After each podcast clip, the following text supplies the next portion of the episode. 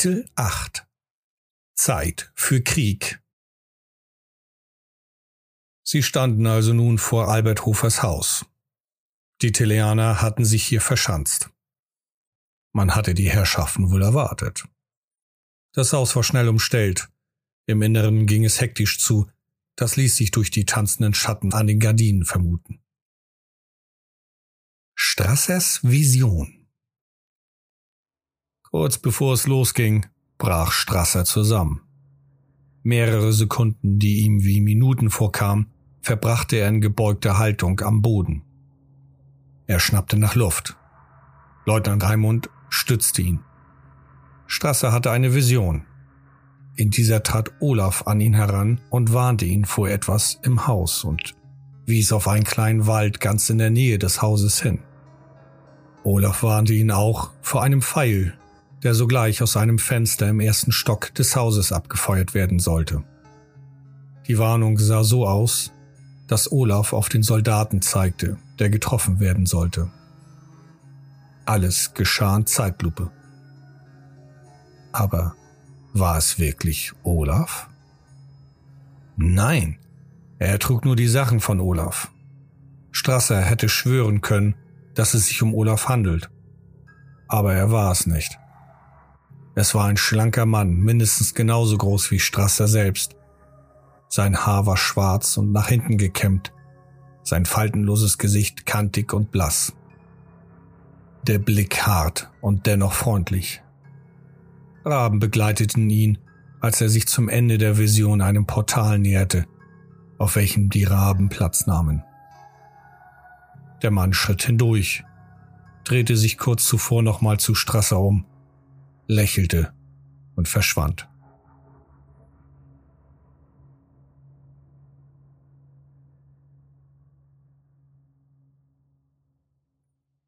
Dann schoss Strasser wieder hoch, holte tief Luft und war komplett ansprechbar. Er fühlte sich so, als hätte die Zeit kurz angehalten. Clemens und Ulf starrten ihn an. Dann, als ein Pfeil den Kopf des Soldaten aus Strassers Vision durchbohrte, gar durch dessen Helm, war an Diplomatie nicht mehr zu denken. Die Angst, von weiteren Bolzen getroffen zu werden, ließ Panik aufkommen. Schnell suchte sich jeder Deckung. Die Reihen wurden aufgebrochen. Ein heilloses Durcheinander war die Folge. Ulf war der Erste und der Einzige, der das Kutschenhaus ins Visier nahm. Schnell rannte er dort hinüber.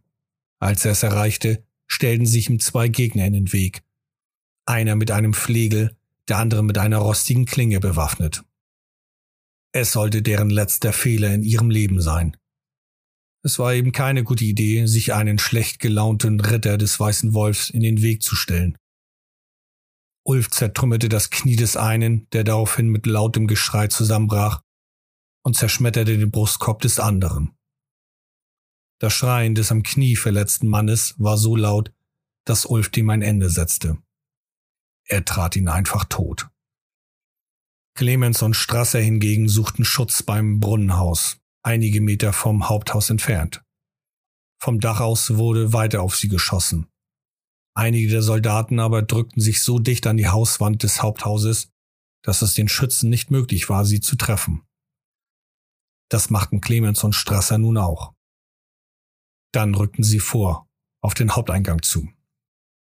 Ulf verließ das Kutschenhaus und lief hinter das Haupthaus auf die Rückseite.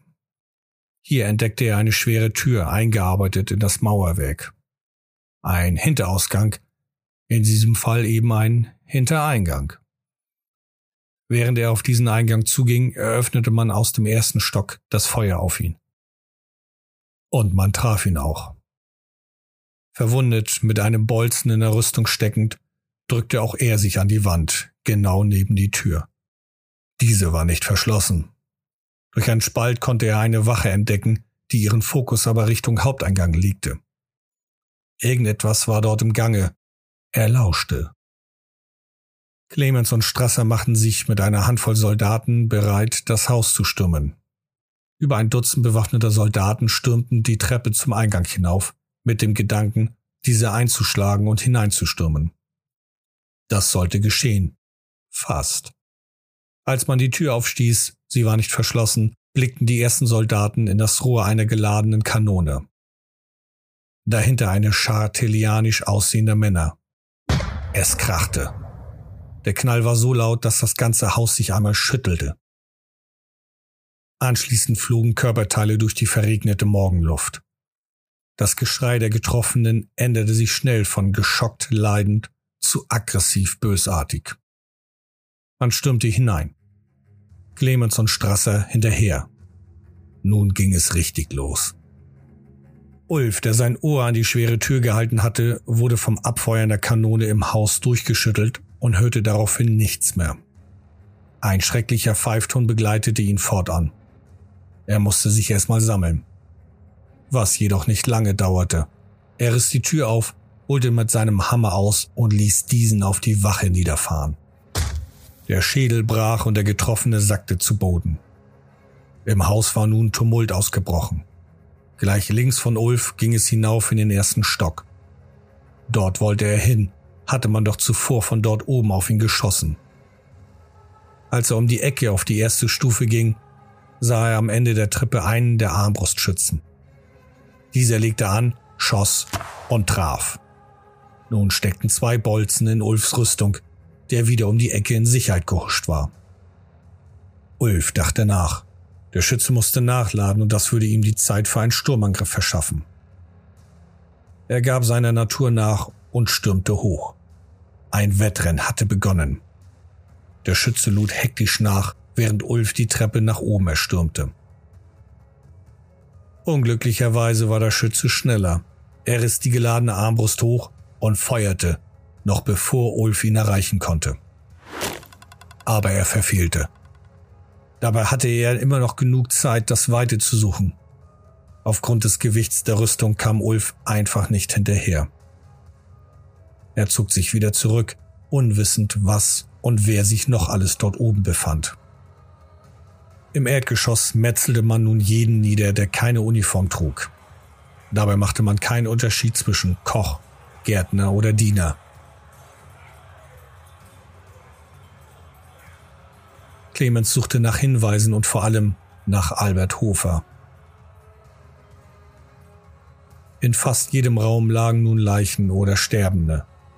Die Wände waren alle mit Blut besudelt, der Fußboden war glatt und ziemlich rutschig. Literweise Blut verteilte sich auf den Fliesen. Raimund brüllte gar einen Befehl, der den Soldaten verbot, nicht auf die Arterien zu zielen, da es einfach zu viel Blut geben würde. Ein makaberer Befehl. Strasser entdeckte einen kleinen und zierlichen Mann in der Küche. Er ergab sich sofort, hob er doch die Arme in die Luft. Strasser ging zu ihm, rammte ihm seine Faust in den Magen, berechnete dabei aber nicht, dass der Mann nicht mehr als 50 Kilo wog, während Strasser ein Hühne mindestens 110 Kilo auf die Waage brachte. Daraufhin spuckte der Mann Blut. Strasser brachte ihn zum Verhör zu Clemens. In der Zwischenzeit erstürmten die Soldaten nun noch das Obergeschoss.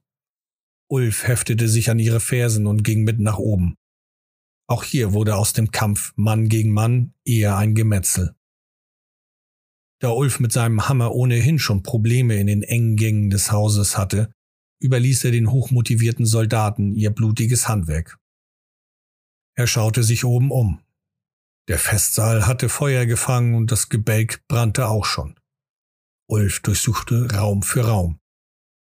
Clemens, Strasser und Raimund legten den von Strasser schwer verwundeten Mann nun auf einen Tisch, um ihn zu befragen. Er schien innere Blutung zu haben, so schwer hatte Strasser ihn erwischt. Raimund zog schon sein Messer und wollte dem ein Ende setzen, aber Clemens wollte ihn unbedingt befragen. Und das tat er auch. Während das Töten im Haus weiterging, stand Clemens ganz ruhig vor dem Tisch, auf dem der Mann lag, und befragte diesen nach Albert Hofer, nach den Leuten im Haus und wer noch alles mit ihm unter einer Decke steckte. Das Blut im Mund erschwerte dem Mann das Sprechen. Er zeigte lediglich in die Richtung des kleinen Wäldchens östlich des Hauses, etwa eine Meile entfernt. Dann bat er um Stift und Papier. Clemens, der nun hoffte, wichtige Informationen zu erhalten, zückte sein Notizheftchen und legte es dem Mann hin. Zitternd schrieb der Sterbende zwei Worte auf, die Clemens wirklich hart trafen. Leck mich. Clemens tobte vor Wut. Langsam und ohne Gnade zerdrückte er den Kehlkopf des Mannes. Nun endlich konnte auch Raimund seine Klinge einsetzen, indem er sie im Hals des Mannes versenkte.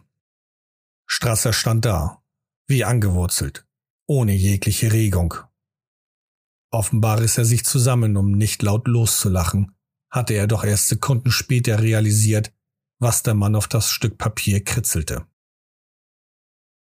Ulf öffnete im Obergeschoss eine Tür, die vorher wohl unter Verschluss gehalten wurde. Was er hier entdeckte, traf ihn schwer. Mehrere Rüstungen seiner Brüder vom Orden des Weißen Wolfes, Rüstungen und Kleidung von Priestern des Sigma und der Schalja lagen gut sortiert übereinander. Selbst die Robe eines Moorpriesters hing an der Wand. Das Trophäenzimmer eines Perversen. Besser konnte man das hier nicht beschreiben. Ulf war sichtlich getroffen. Trauer und Wut stiegen in ihm auf. Es handelte sich um die Ausrüstung der in Grimmenhagen stationierten Brüder des Weißen Wolfs. Auch Waffen lagen noch in dem Raum. Ulf, der nun stinksauer war, ging nach unten, um Clemens, Strasser und Raimund davon zu berichten.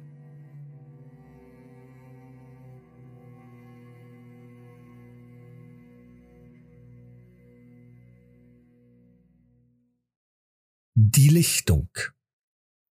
Man traf sich vor dem Haupteingang.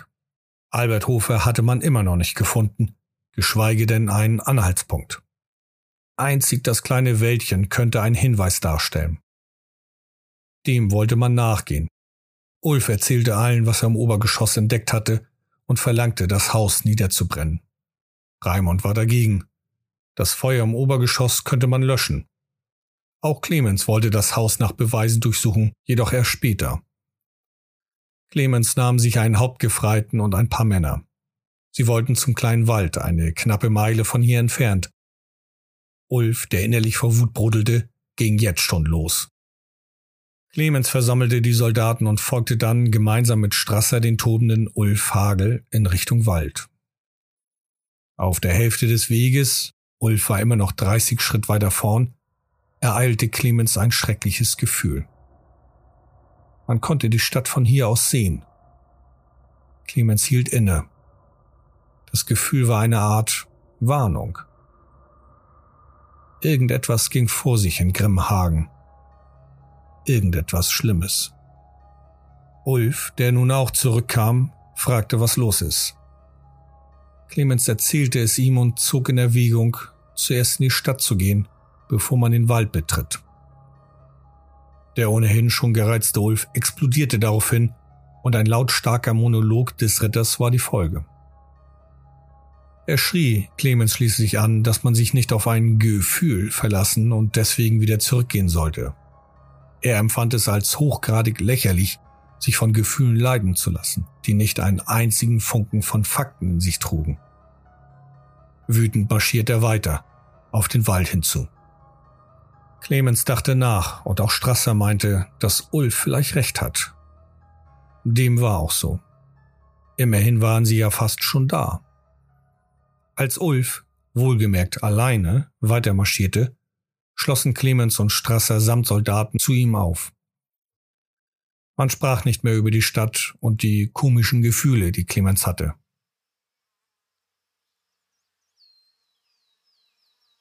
Schweigend näherten sie sich den ersten Bäumen.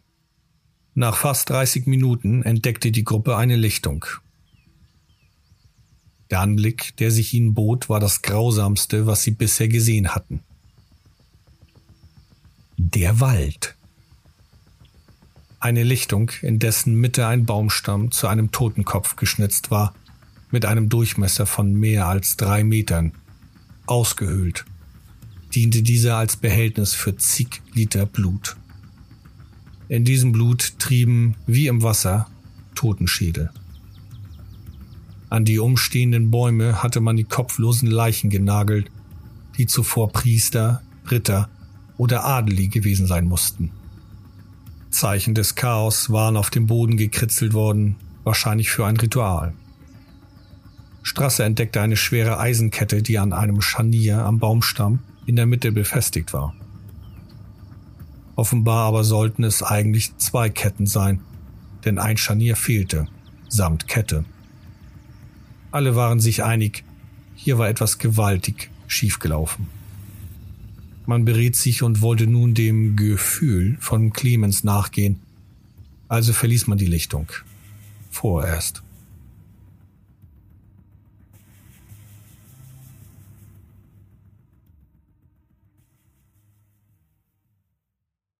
Die Sonne ging auf. Langsam und mühevoll erhob sie sich am Horizont. Das wenige Licht reichte aus, um die aus der Stadt Grimmenhagen in den Himmel ragenden Rauchsäulen zu erkennen. Begleitet wurde dieses Bild mit den Geräuschen, die der Wind in die Ohren der Gruppe trug. Das Blasen von Hörnern und die Alarmglocken der Stadt waren zu vernehmen. Clemens hatte sich nicht geirrt. Etwas Schreckliches ging vor sich in Grimmhagen. Entschlossen machte man sich nun auf den Weg. Ulf. Ich verhandle nicht mit dem Chaos. Hagel. Nicht weit vom Wald entfernt meldete sich der sechste Sinn des Hexenjägers. Er fühlte sich beobachtet. Es dauerte nicht lange und Clemens fand heraus, wer ihn beobachtete. Ulf und die anderen waren weitergegangen. Aus einem Gebüsch kletterte ein halbnackter Mann. Es war Albert Hofer. Nur mit einer Hose bekleidet, stand er mit erhobenen Händen vor Clemens. Hofers Körper war komplett mit chaotischen Zeichen und Schriften übersät. Arme, Rücken, Beine und Gesicht waren voll davon. Es war kaum noch freie Haut zu erkennen. Nun kehrten alle um und näherten sich Clemens und Albert Hofer. Dieser kniete sich hin, grinste und sprach. Wenn ihr mich tötet, werdet ihr nie erfahren, was die Zeichen und Schriften auf den Körpern meiner Leute, die ihr verhört habt, zu bedeuten haben. Außerdem werdet ihr nie. Weiter kam er nicht. Denn Ritter Ulf Hagel vom Orden des Weißen Wolfs ließ seinen zweihändigen Hammer auf den Schädel Hofers niederfahren. Der Schädel war nun eine breiige Masse. Das Gehirnwasser lief über den leblosen, tätowierten Körper. Als alles Leben aus Albert Hofer gefahren war, blieb der Leichnam immer noch kniend auf der Straße hocken. Der Schlag mit dem Hammer beendete das Leben des Albert Hofer und reduzierte damit gleichzeitig die Wahrscheinlichkeit vom Erhalt einiger Informationen aus dessen Mund auf ein Minimum. Clemens war sichtlich begeistert. Hatte Ulf zuvor noch herumgebrüllt, war es nun Clemens, der mit dem Gedanken spielte, Ulf wegen Beihilfe hinrichten zu lassen. Immerhin gewährte Ulf dem Chaoskultisten einen schnellen und ehrvollen Tod. Die Stimmung war schrecklich angespannt. Clemens beschloss, die Leiche Hofers mitzunehmen, um dann die Zeichen auf seinem toten Körper später untersuchen zu können.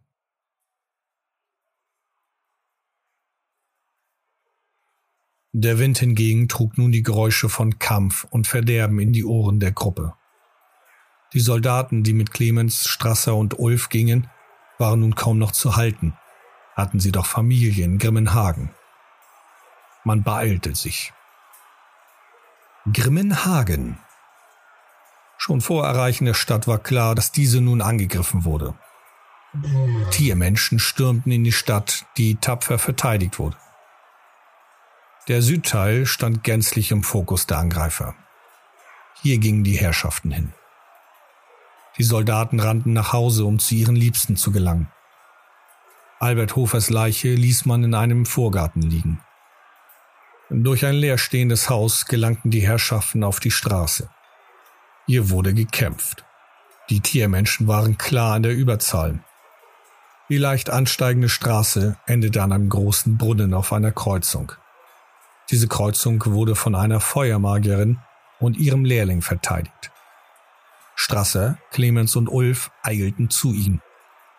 Auf dem Weg dorthin stellten sich ihnen mehrere Tiermenschen in den Weg, die aber schnell erledigt waren. Gemeinsam hielt man den Strom an Tiermenschen auf. Die Feuersäulen der Magierin waren grandios. Auch das Wasser im Brunnen brachte sie zum Kochen. Tiermenschen, die an sie heran wollten, machten somit Bekanntschaft mit dem kochenden Wasser. Die Magierin war eine wahre Schönheit, ihr Lehrling eher ein kleiner, korpulenter Mensch, der an einem Halbling erinnerte. Seite an Seite mit einigen Soldaten der Stadt hielt man den Angriffen stand.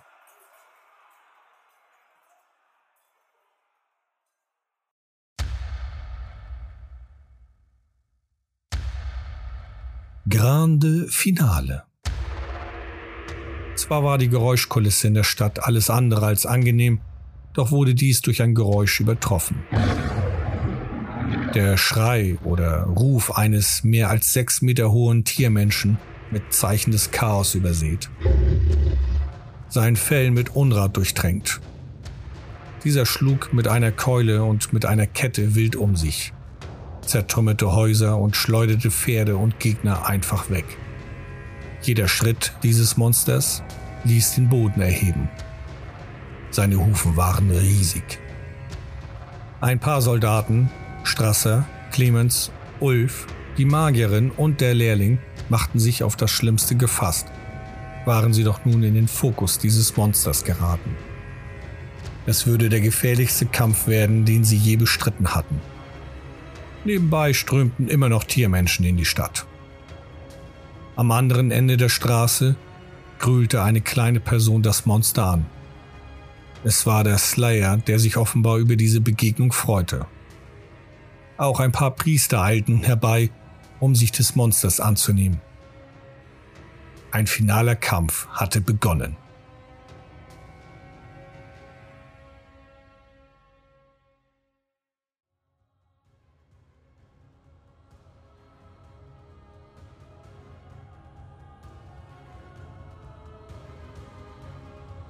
Du hörtest Die Herrschaften. Ein Spielbericht aus dem Warhammer Fantasy Rollenspiel Universum. Text Björn Bornhöft. Sprecher Thorsten Brunswick von Dämmergrau.